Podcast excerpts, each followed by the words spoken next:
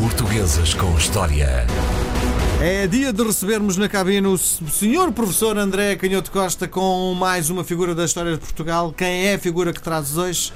Virgílio Ferreira, o grande escritor português do século XX, eh, que chegou a ser falado em meados dos anos 80 para, para o Prémio Nobel. Mas nunca ganhou. Mas nunca ganhou, claro. O primeiro português a ganhar o Prémio Nobel da Literatura foi, como, como se sabe, o, o José Saramago.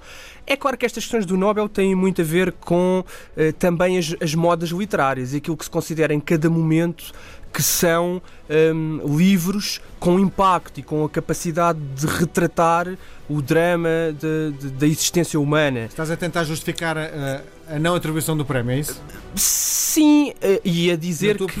Na tua perspectiva, na altura, uh, mereceria? Sim, uh, estabelecer um critério para, para dizer que um livro ou uma obra de um determinado autor é superior a, a outra obra de outro autor é sempre uh, muito difícil, mas quando nós, porque tem a ver com o gosto pessoal. Há, há muito de gosto pessoal na experiência de ler um livro e de encontrar na, na história, na forma como os personagens são descritos, no conjunto de problemas, nas inquietações até que os personagens vão relatando.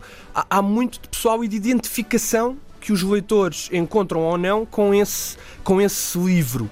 Eh, mas quando nós olhamos para as listas de, de prémios e, e, também para a lista do Prémio Nobel, eh, claro que se me perguntarem do meu ponto de vista pessoal, o que eu acho é que, obviamente, que há escritores que ganharam o Prémio Nobel que, que com certeza não serão superiores ao Virgílio Ferreira.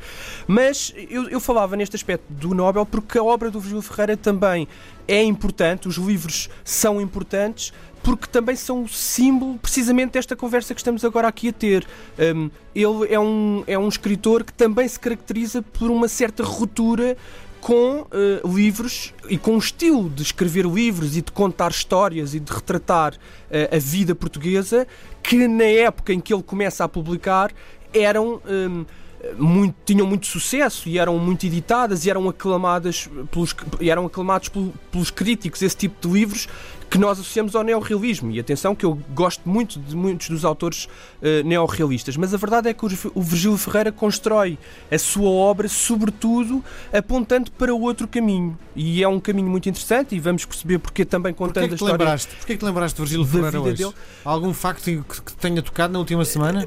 Não tem propriamente a ver com a, com a atualidade, até porque eu acho que os, os grandes autores são também os que têm a capacidade de sobreviver e de emergir na nossa, na, na nossa memória e na nossa Mas consciência. Mas algum livro esta semana, foi isso? Eh, tropeço sempre porque eu por acaso tenho os livros do Virgílio Ferreira na, na, sala e portanto e junto todos os livros. Por acaso estou no chão, curiosamente estou na última prateleira, mas não é nenhum, não é nenhum tipo de qualificação. Uh, porque, como dizia, a obra dele é uma, é uma obra que aponta num caminho diferente e aponta num caminho que, que tem muito a ver com um, a construção de, uma, de uma imagem uh, enfim, do português que não está diretamente associada à história da literatura portuguesa e à história política uh, do próprio país. E isso, de alguma maneira, foi um corte na época com os neorrealistas que, que estavam muito mais preocupados em, ao mesmo tempo em que descreviam o drama de, das personagens dos seus livros também tentavam encontrar uma forma objetiva de retratar uh, um regime político, um sistema político e económico que consideravam profundamente injusto. O Virgílio Ferreira uh, constrói uma obra que, que tenta um pouco desligar o drama de, de, estar vivo das condições políticas do próprio tempo, com tudo o que isso tem de vantagem e desvantagem. E quando nós começamos a pensar na história da vida dele, percebemos um pouco de onde vem esse, esse apelo. Ele nasceu numa família relativamente pobre, na Serra de, numa aldeia da Serra da Estrela, em Melo, e, e, há logo um facto que eu acho que é muito importante na, na, na vida dele, que é, o, que é uh, pelos 4, 5 anos de idade, os pais, como, como muitos portugueses nessa, nessa época, o José Ferreira nasceu em 1916, portanto estamos a falar de 1920, estamos a falar do período a seguir à Primeira Guerra Mundial, como muitos portugueses, há, há também nessa época uma, uma vaga de imigração, e os pais dele com, quando ele tinha onde? 4, 5 anos, imigram para os Estados Unidos, Canadá, andam por ali a, a tentar integrar-se em sociedades e mais. na tua perspectiva, essa viagem terá mudado? Mais ricas. Não, mudou porque ele fica em Portugal. Ele fica em Portugal com tias e, e isso está muito hum, expresso nos livros dele, esse corte afetivo, o facto de ele se ter sentido uma criança numa fase absolutamente decisiva de, do, do crescimento, porque os 4, 5 anos são uma fase em que já há uma consciência muito desenvolvida do mundo, mas ao mesmo tempo há, há um, um, grande desamparo ainda uh, afetivo e uma grande necessidade de, de, apoio, de enquadramento e de explicação, e lá está, de explicação do próprio mundo. Uh, e eu acho que isso foi absolutamente decisivo, porque ele depois vai para o seminário e essa experiência que ele tem no seminário uh, do Fundão.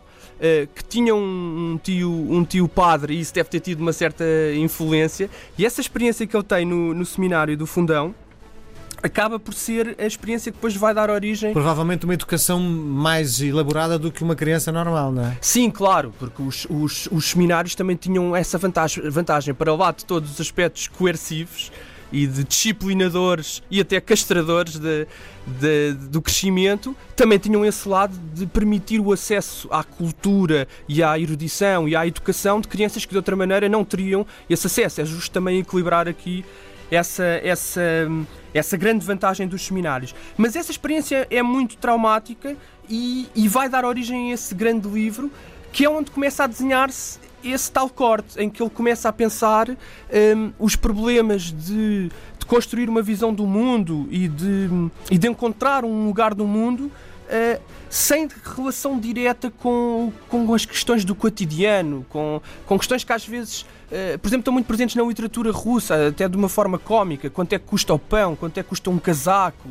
Quem é o primeiro-ministro? Quem manda? Quem define as leis? A polícia? Portanto, os problemas aparecem na obra do José Ferreira como problemas mais, mais profundos, mais ligados a questões uh, muito mais densas e, e, como por exemplo a origem de, do amor, porque é que se desenvolvem sentimentos de, de interesse ou de desejo. Achas que daqui a 20 anos vai-se, daqui a 20 anos, daqui a dois séculos vai-se falar no Virgílio Ferreira como um marco importante na literatura em Portugal?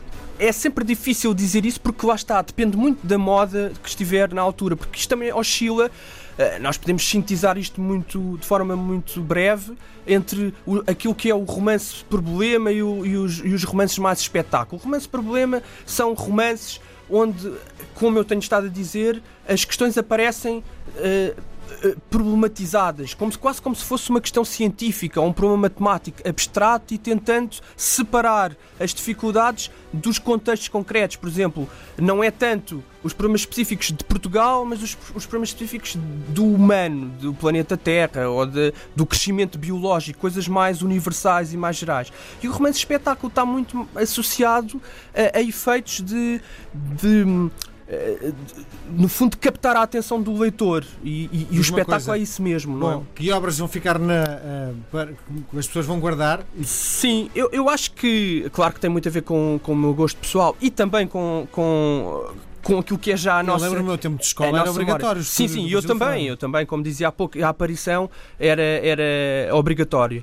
E, e, não é por acaso, porque esses são de facto os dois livros que melhor espelham esse, esse conflito interior do Virgílio Ferreira entre uma tradição neorrealista em que os problemas específicos da sua época estão muito presentes, mas ao mesmo tempo já se começa a perceber outra, outra dimensão. E, sobretudo, na, na Manhã Submersa, eu acho que é um livro absolutamente extraordinário, porque é um livro que lá está, é problema, mas é também um, um livro que é muito uh, emoção e é muito uh, dramático e, e, tem páginas absolutamente comoventes, como essa primeira noite do seminário, eh, quando Júlio Ferreira, ou o personagem, se quisermos, é ainda uma criança e na solidão noturna do seminário do Fundão sente saudades da mãe e depois resolve esse problema retirando já um, um, um, figo do saco que tinha trazido oferecido pela sua mãe. Bom, e te disse escolher os chutes e pontapés para ilustrar a tua crónica de hoje.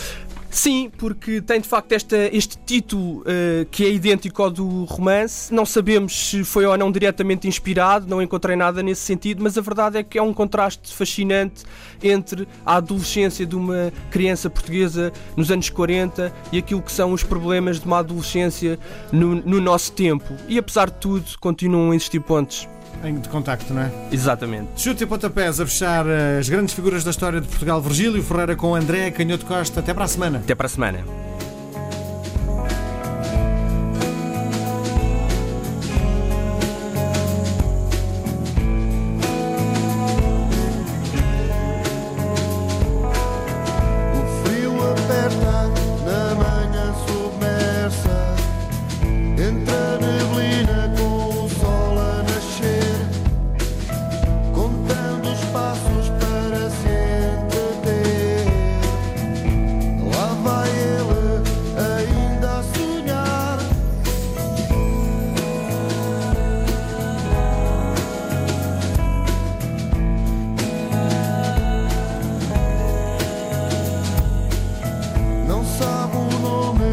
mas conhece o cheiro quando ela entrar.